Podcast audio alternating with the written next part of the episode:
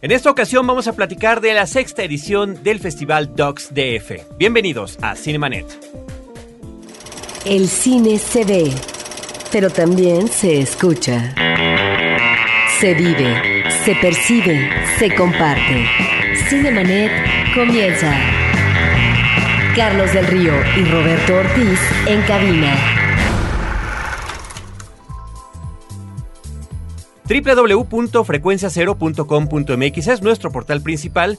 Yo soy Carlos del Río, les doy la más cordial bienvenida a Cinemanet y saludo a Roberto Ortiz. Carlos, pues en esta ocasión vamos a hablar de cine, pero específicamente de un festival que se ha ido consolidando a través del tiempo. Hace varios lustros eh, el público se quejaba eh, de la oferta cultural cinematográfica, qué es lo que podía ver en el cine comercial, qué es lo que podía ver en el cine alternativo y cultural. Afortunadamente, en los últimos años encontramos una serie de festivales en la Ciudad de México, pero que también estos festivales irradian la provincia mexicana y que dan cuenta, en este caso específico, de un festival de documental que es eh, un tipo de cine que no siempre observamos en las pantallas chicas, ni menos eh, en la pantalla grande comercial y que felizmente ahora, como tú dices, llega a su sexta edición y que eso nos debe de congratular. Superando el lustro, nos da muchísimo gusto recibir en nuestra cabina a Pau Montagut. Él es el director artístico de DocsDF. Pau, bienvenido, muchas gracias por acompañarnos. No, gracias a ustedes, ¿qué tal? Gracias. Y a mi querido amigo Inti Cordera, con quien estamos haciendo ciertas remembranzas de nuestros años escolares hace un ratito.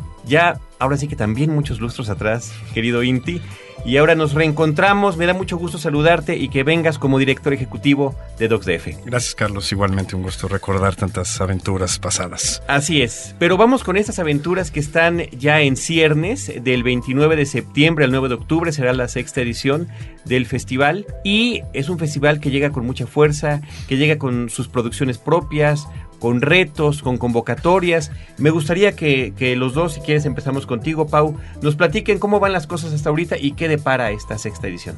Bueno, DocTF es un, festival que, bueno, tiene muchas características, pero es un, un, festival que está cumpliendo su sexta edición y es estrictamente dedicado al género documental.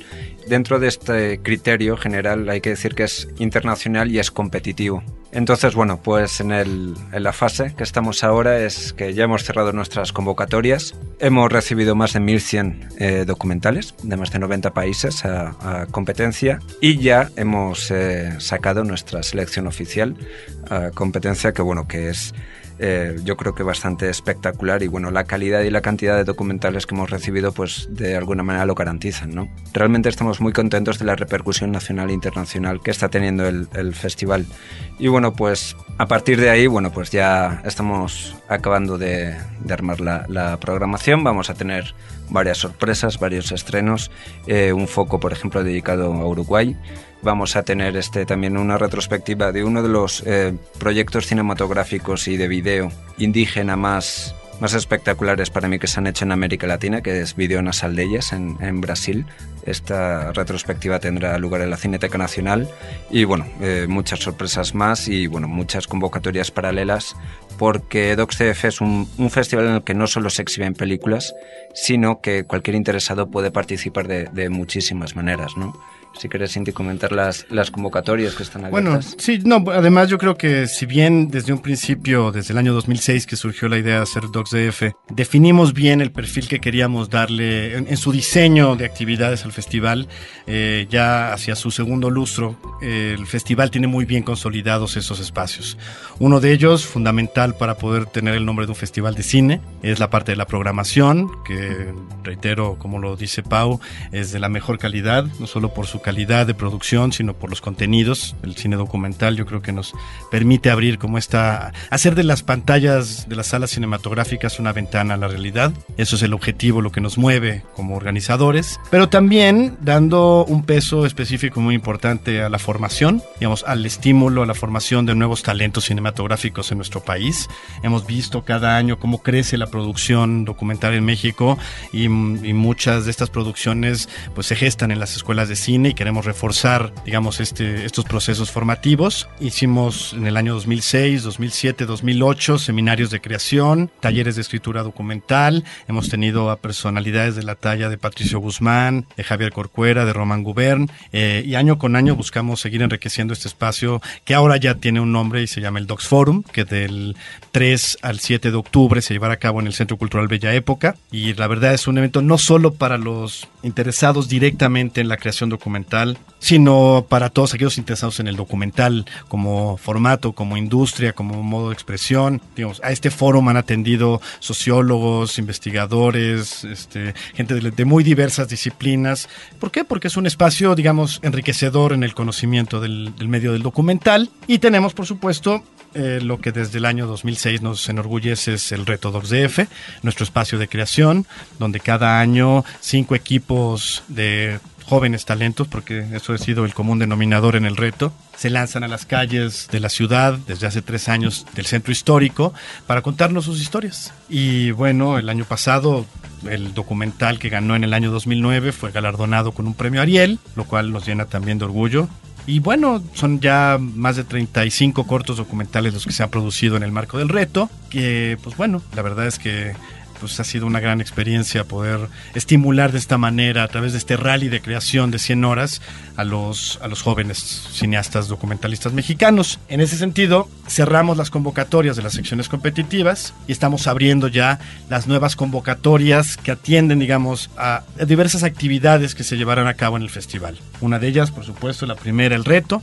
También tenemos una convocatoria abierta para el Premio Cine DocsDF a desarrollo de proyectos documentales con lo que tanto el Instituto Mexicano de Cinematografía como DocsDF buscan apoyar con estímulos económicos a proyectos en su etapa, digamos, germinal, un, estímulo que pueda ayudarles a pasar de la idea a un argumento y a una carpeta de producción que pudiera eventualmente someterse a otros fondos de apoyo para la producción tenemos una nueva convocatoria muy interesante, digamos, un poco tratando de ir cerrando el círculo del, ciclo productivo del documental, junto con Estudios Churubusco, por primera vez se, está convocando al Docs in Progress, una bolsa de servicios de producción, de postproducción, que consiste en horas de edición no lineal, en servicios de corrección de color, en mezcla de audio, para proyectos que ya terminaron su edición, están, digamos, ya tuvieron un primer corte o casi corte final y necesitan este apoyo para poder terminar y ser una película, digamos, de calidad. Y eh, pues bueno, afortunadamente eh, los estudios Churubusco se suman a esta iniciativa. Yo creo que es un precedente muy importante en el medio audiovisual mexicano que una institución tan importante como DocsDF y, y Estudio Churubusco pues sumen y, puedan poner en la mesa la posibilidad de tener estas bolsas. Tenemos por primera vez también un concurso de cartel Nunca lo habíamos hecho, hemos trabajado muy de la mano con muy buenos diseñadores que le han dado una imagen al festival, pero decidimos por primera vez invitar a la creatividad y que pues, nos manden propuestas para, para el diseño del cartel 2012 tenemos también. No, ya, está bien de, ya está bien de, convocatorias. Este, bueno, que las chequen, perdón, voy a hacer la pausa nada más para decir la página de internet www.docsdf.com. Docsdf.com, ahí está la liga a las sedes, a las convocatorias, a la programación oficial, a Twitter, a Facebook, a WordPress, slideshow, ¿no? Un slide que tienen ahí con diferentes temas, en fin, ¿no? Una página muy completa. El crecimiento del festival es notable. Uno observa en la página de internet los números y finalmente estos números son favorables. Lo que quisiera preguntar es la incidencia que finalmente se tiene en el público, que es eh, lo que interesa a todo festival o a todo circuito de exhibición,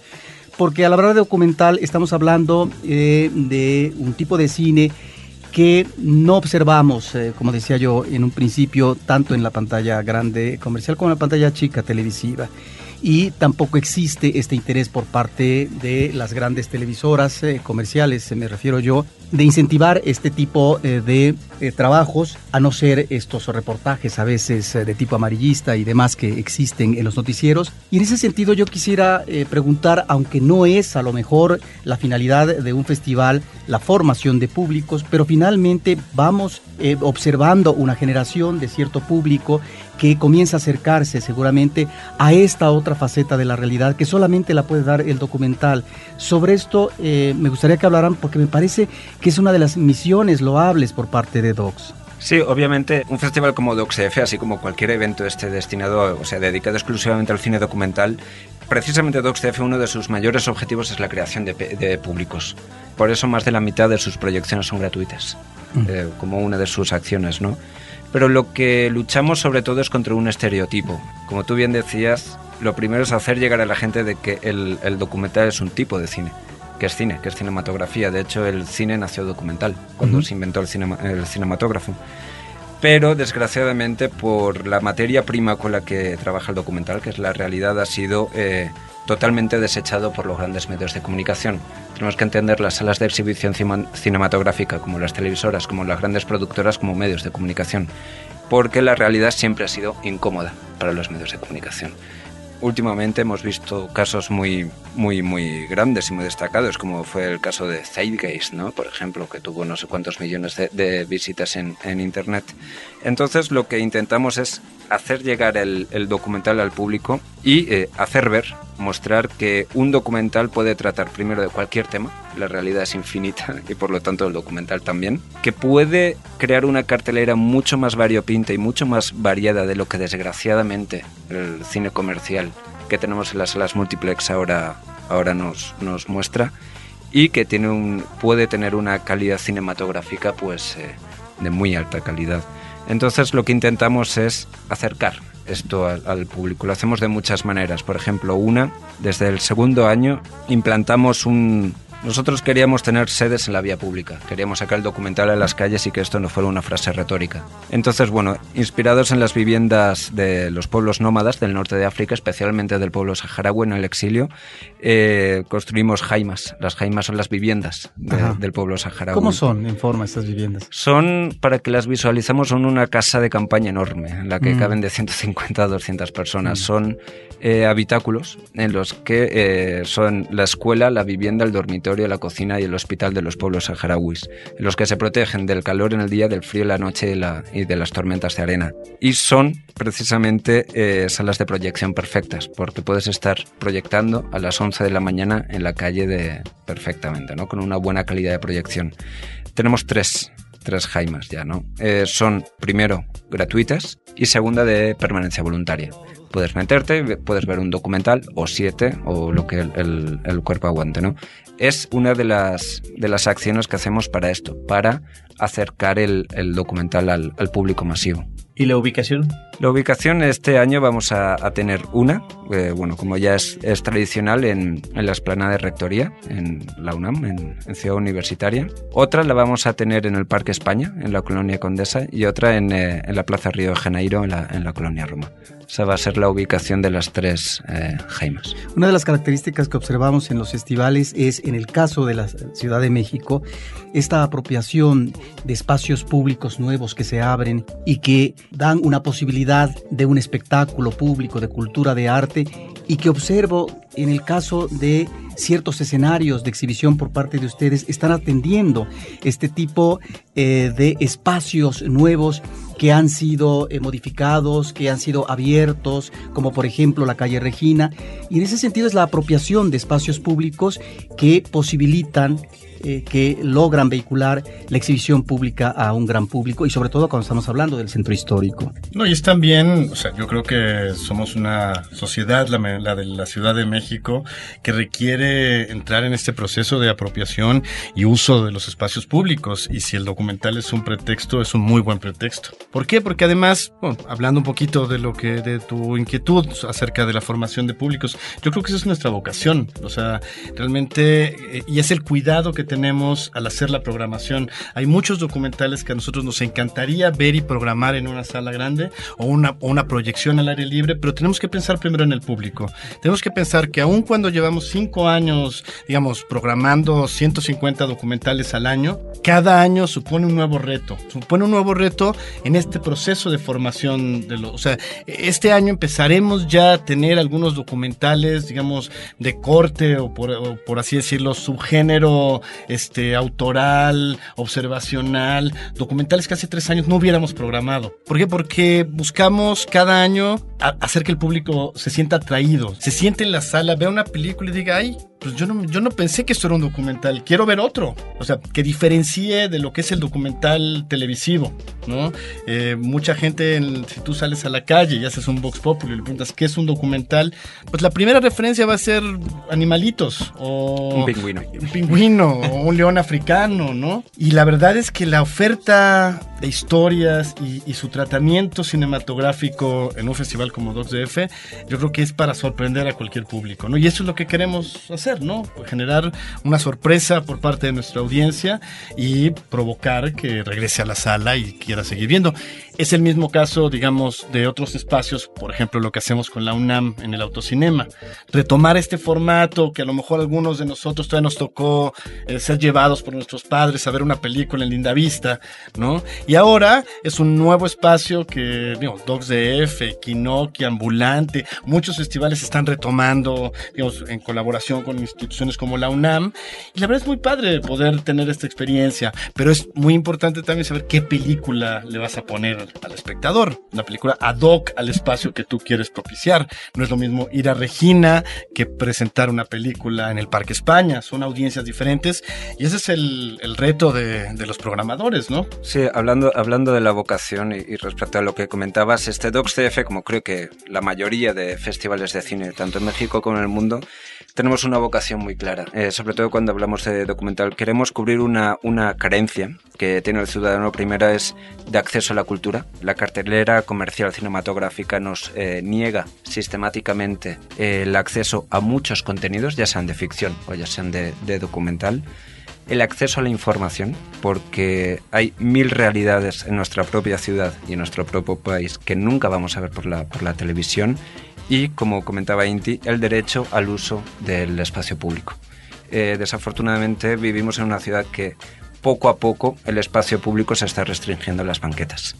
Entonces consideramos la cultura y en nuestro caso la exhibición de películas documentales como una excusa ideal, como decía Inti, para disfrutar y ocupar estos espacios no solo para eh, pasar por ellos, sino para disfrutarlos y, y, enriquecernos con un, con un producto cultural pues que yo creo que, que es que es de la suficiente calidad como para, para disfrutar.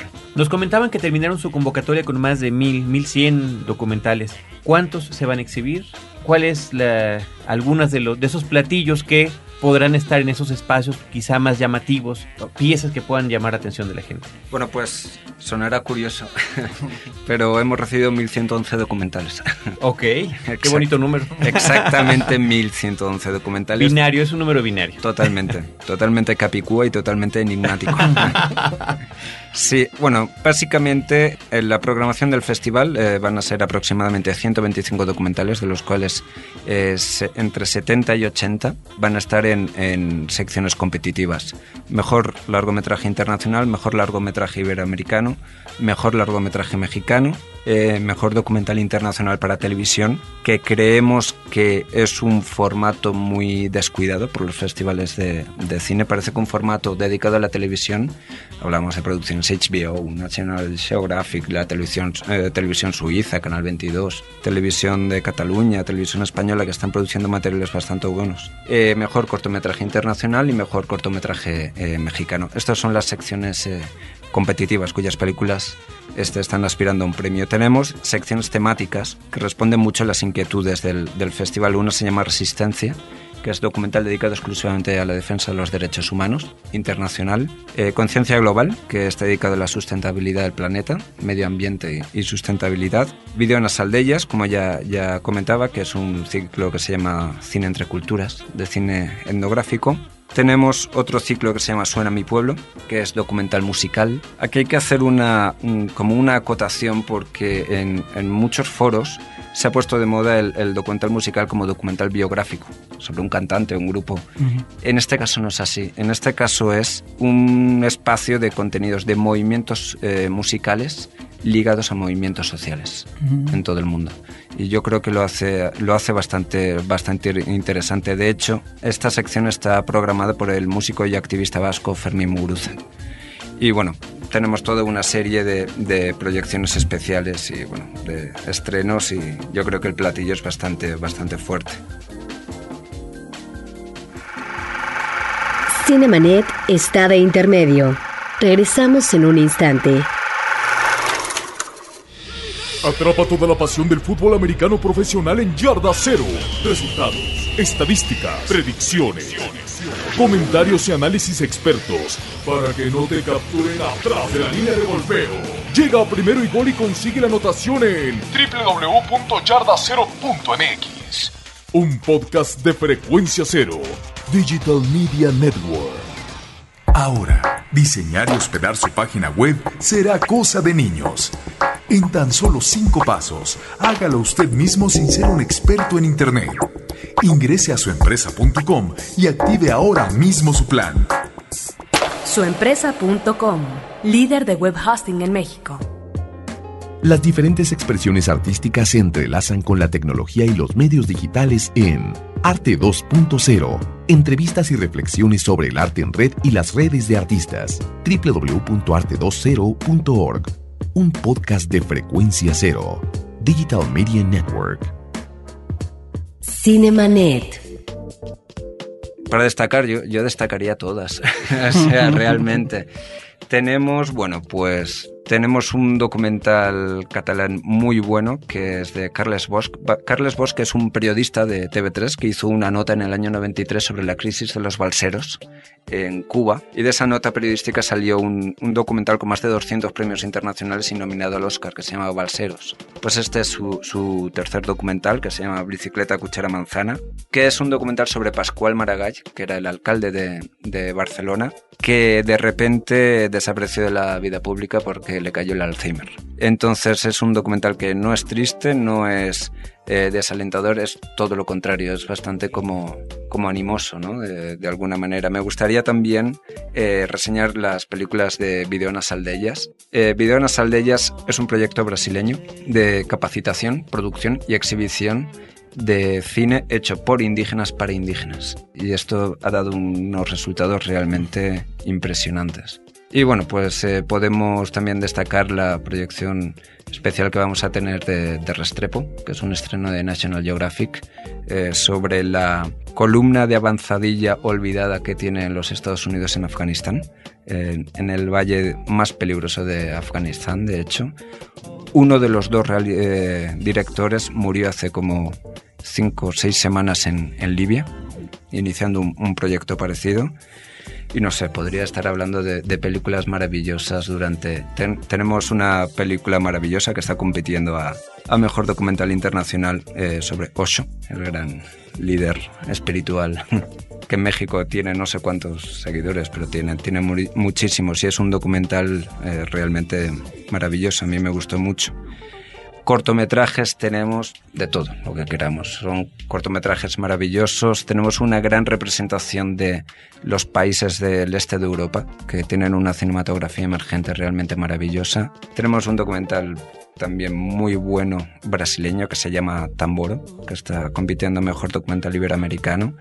Tenemos muchos, muchos. Y de mexicanos, bueno, pues podríamos reseñar también Celo Abierto de Berardo González, Agnus Dei, de Agnus Alejandro Dei. Sánchez, bueno, Morir de Pie, de Jacaranda Correa, eh, Silvestre Pantaleón, este, un, un documental que yo creo que vale mucho la pena ver, está totalmente hablado en lengua náhuatl y son los personajes de la comunidad, una comunidad en Guerrero, que, que, pues, el documental es, digamos, tiene una distancia muy particular de sus personajes, casi parece que están actuando, pero no es su vida cotidiana y todo es en náhuatl y está todo subtitulado. Yo la verdad lo vi cuando y me sorprendió muchísimo la sensibilidad del director para, para poder contar esta historia. Yo ese lo recomiendo muchísimo, Silvestre Pantaleón. También me gustaría reseñar, hablando de documental, hablamos de actualidad, en la sección Resistencia tenemos eh, películas eh, dedicadas eh, a la revuelta en Irán, que ha ocurrido en los meses recientes, en la revuelta en Egipto, que también ha, ha sucedido en los, en los meses recientes. ¿no? Aprovechando que sobre todo la facilidad democrática de la información que posibilita el, documental. Hacer un documental sobre la revuelta en Irán está prohibido. Pero todos los chavos que, bueno, pues desgraciadamente recibían los madrazos y la represión en Irán iban cargados con una camarita. Ha habido gente que se ha dedicado a, reunir todo este material y han hecho unos documentales de denuncia sobre la represión realmente eh, buenísima. Tenemos otro, que es un documental eh, conmemorativo de alguna manera de la muerte de Carlo Giuliani, que fue el, digamos, la primera víctima de la antiglobalización.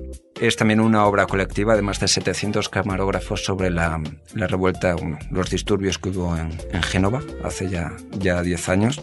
Bueno, muchísimas sorpresas. Por lo que estás diciendo, en todo este panorama de cine internacional, no solamente mexicano, podríamos decir que Docs DF trata de alguna manera de radiografiar este panorama internacional y estas inquietudes eh, que están latentes, no solamente en los cineastas, sino también en ciudadanos comunes que ante situaciones graves que están sucediendo en su país o en su realidad inmediata tratan de retratar a través de la imagen audiovisual. Sí, porque además, digo, ese es el reto también de la programación, ¿no? Poder establecer un equilibrio, porque no, no queremos que la gente piense que somos un festival militante. Sí lo somos, sí lo somos. Nuestra militancia es el documental. Pero en esa militancia está también el reconocimiento de la diversidad que somos como especie humana y, de los diversos intereses que tienen los cineastas y documentalistas de todo el mundo por contarnos sus historias. Entonces lo mismo hay que poner, digamos, en, la balanza prohibido que cuenta la historia porque, digo, que nos habla de todo lo que está prohibido en Egipto. Los días que precedieron el documental se empezó a hacer y se terminó a seis días de comenzar la gran revuelta en Egipto a principios de este año. Entre eso y el casamiento de Aldo Garay, Aldo Garay, un realizador uruguayo, cuya película está seleccionada Mejor Documental Internacional, que nos cuenta la historia de dos personajes, dos viejitos, que no se las voy a contar, pero bueno, un poco en el nombre lleva la historia, pero es, es un documental sensible de dos personajes que nos, que, nos lleva un poco a su intimidad.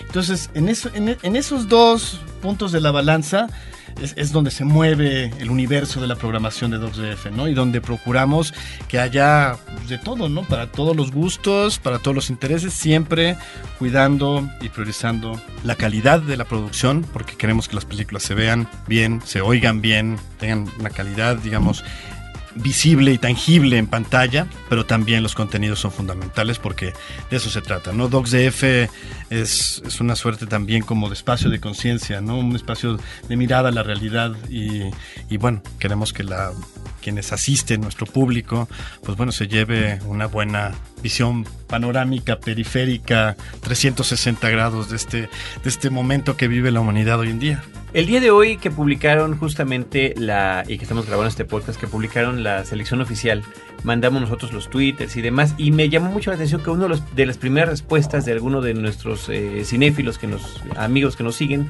decía, ¿cómo es posible que haya, que además yo no lo conozco, un documental sobre Durazo en la programación de Docs DF, que cómo era posible, porque más bien parecía de aquellos programas de, del Canal 13 o alguna cosa así mencionaba este muchacho, ¿no? Bueno, es un ejemplo del... Primero el tema es interesante, yo creo que este, algunos no saben... Él se refería al morbo, ¿no? Ajá.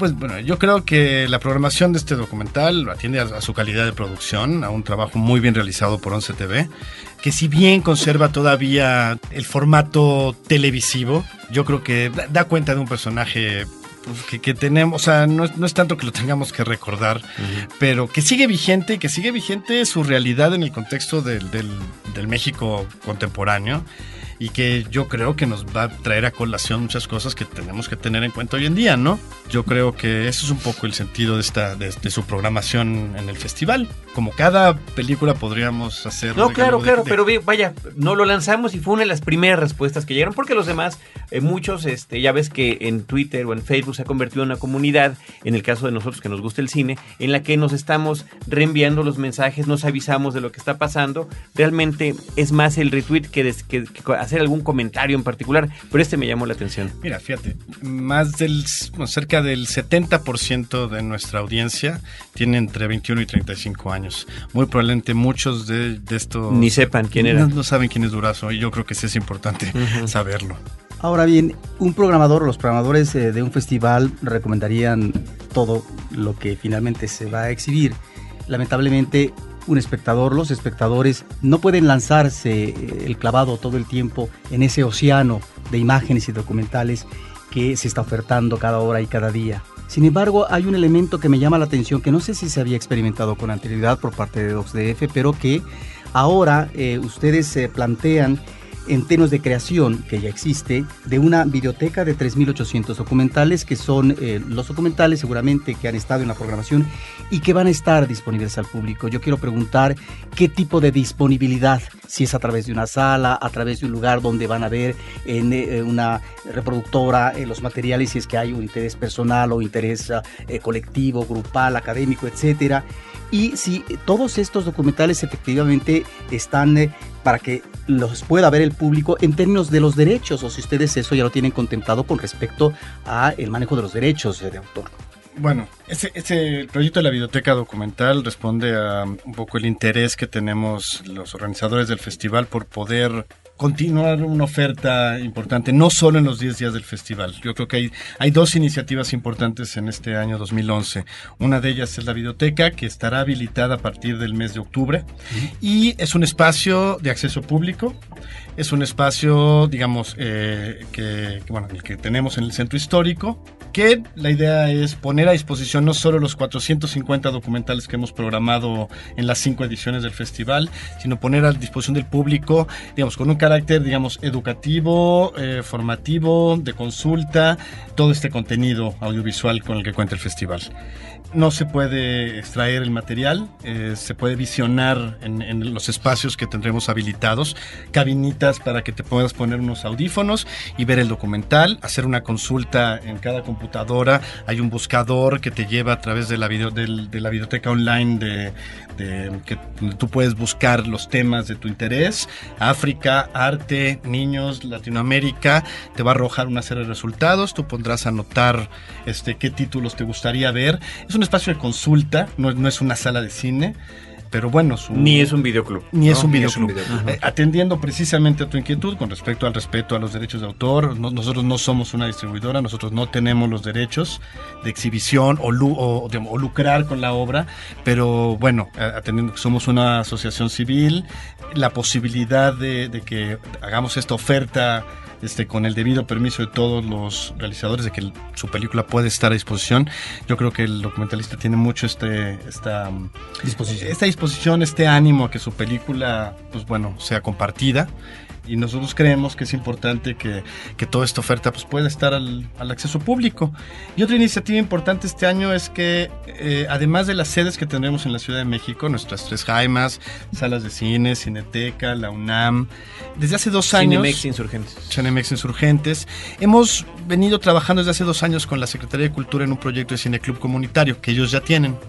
Y cada año hacemos un paquetito de programación, unas nueve, ocho, nueve películas que bajamos de los diferentes ciclos temáticos que hay y las secciones competitivas. Pedimos los permisos para poder hacer 25 o 30 copias y dárselas a estas, a estas redes cineclubs comunitarios. Este año decidimos ampliar esta red a universidades públicas, a la UNAM, al POLI, a la UACM, a la UAM, a otras instituciones académicas como la Ibero, con la que estamos pensando poder tener funciones en León, en Torreón, en Tijuana, en Puebla, a otras cinetecas como en Durango, como en Zacatecas, como en Oaxaca o en Guerrero, puedan tener también este paquetito. Es justamente para que ellos durante una semana programen el festival como una especie de réplica simultánea, donde DocsDF pueda, digamos, también permear en otros públicos y audiencias en todo, en todo nuestro país.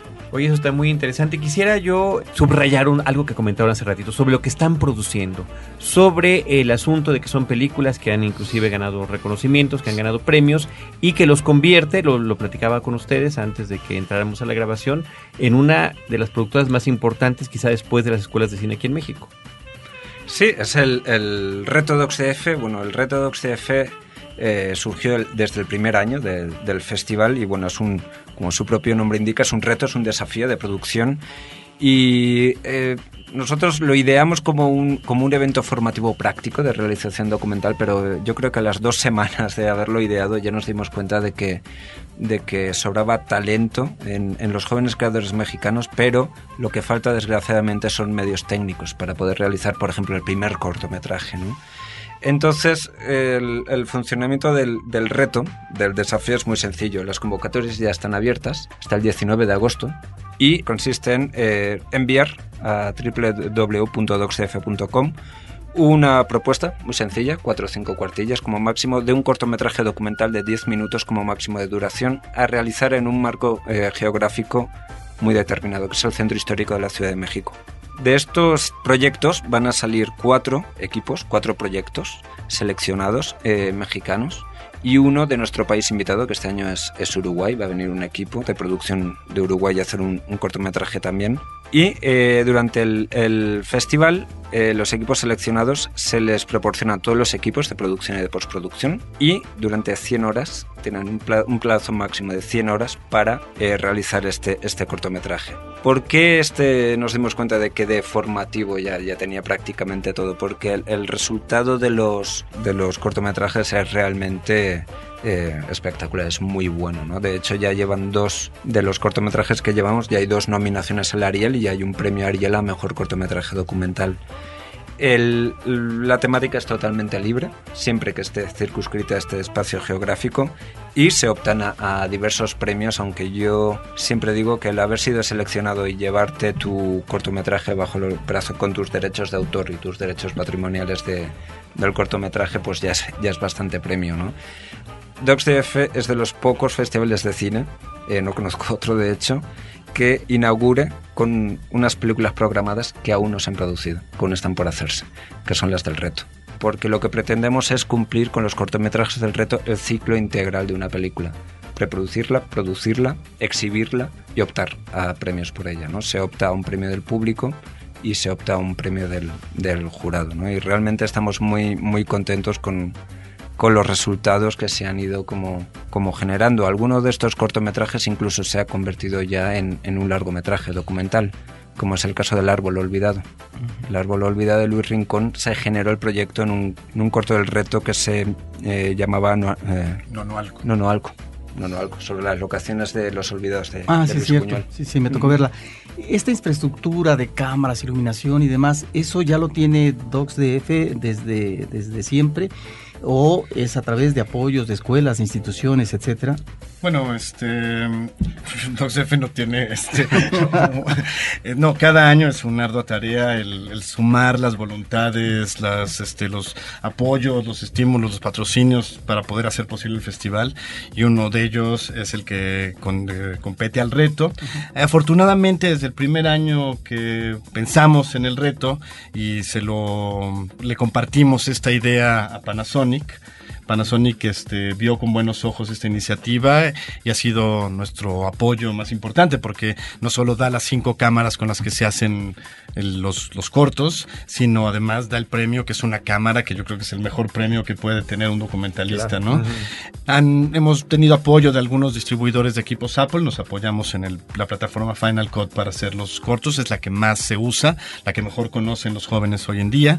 Y, y bueno, tenemos un hotel que también nos apoya, el Hostal Catedral en el centro histórico, donde es muy parecido. Si un día pensáramos en hacer un reality show del reto, sería yo creo que un, éxito, digamos, en las pantallas, en la pantalla chica, porque durante 100 horas estos pues son 25 chavos, están cada uno en su cuarto, sus literas, este, corren de un lado para el otro, se ayudan mucho porque no, no es una competencia y eso, eso así lo queremos este, vamos, hacer, hacerles saber a ellos, ¿no? ¿no? No están compitiendo por ningún premio, hay un reconocimiento que pues, algún jurado dará, pero este, y esto da muy buenos resultados porque colaboran mucho, de pronto a las 3 de la mañana uno tiene un problema con un render, entonces va y le toca al otro y oye, ven, oye, ¿cómo le hago? Ah, no, pues hazle así, así. Y entonces es una experiencia, una dinámica muy, muy, muy bonita la que se genera, ¿no? Es también el fideicomiso del centro histórico y la autoridad del centro histórico que han, que han visto, bueno, los que buscaron y nos propusieron llevar el reto al centro. Yo creo que es un, bueno, es un arcón, es un tesoro de historias, de personajes, de lugares, de rincones que, que se pueden contar las historias. Al término del reto se hará el miércoles 5, jueves 6 de octubre. Estamos definiendo la fecha y la locación para hacer una proyección al aire libre de los cinco cortos que se produzcan. No, yo creo que estamos muy contentos de los resultados que ha dado el reto y, y sobre todo, como decía Pau, ¿no? Del, de realmente lo sorprendente de la calidad, como año con año vemos con, con más sorpresa lo que se puede hacer en 100 horas.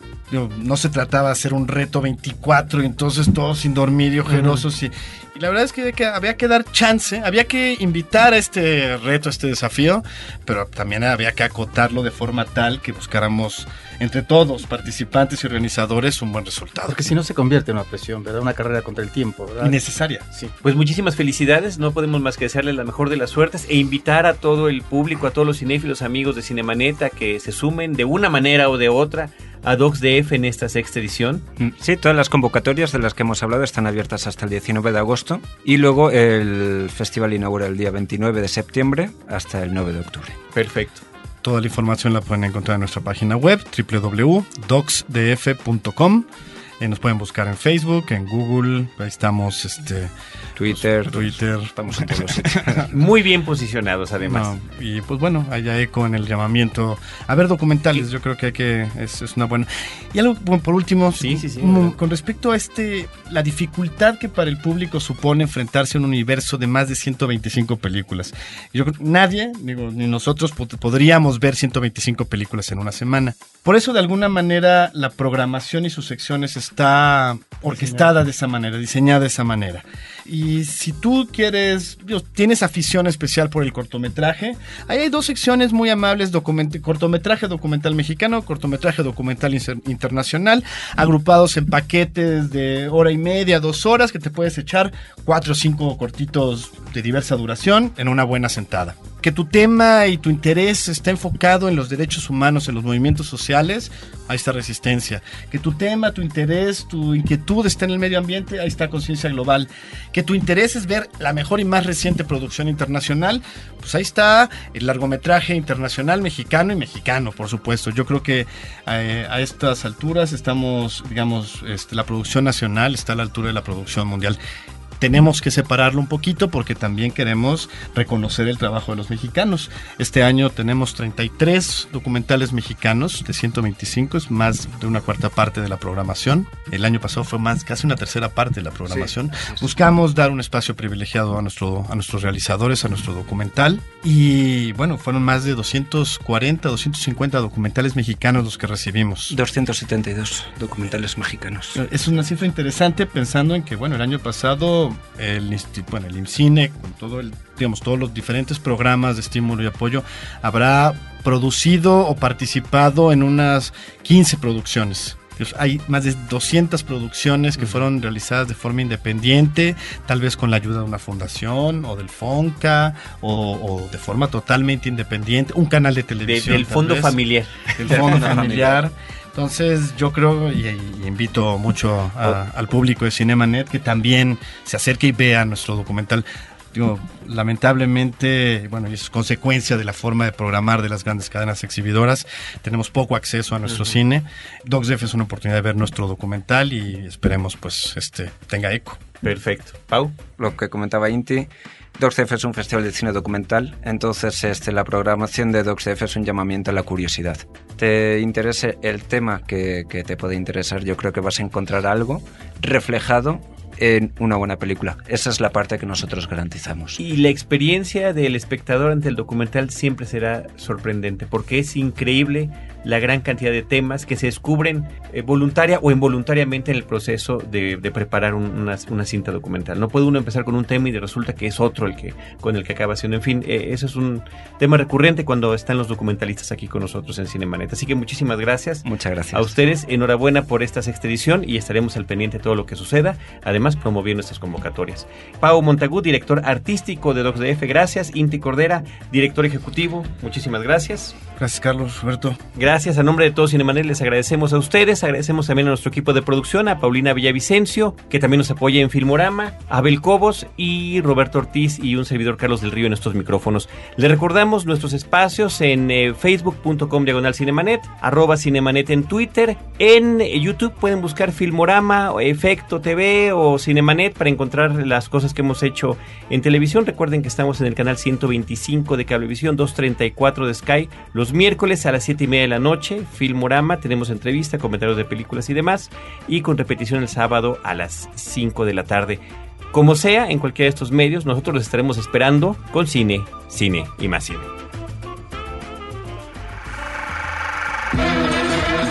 Cinemanet termina por hoy. Más cine en Cinemanet. Frecuencia Cero, Digital Media Network, www.frecuenciacero.com.mx, pioneros del podcast en México.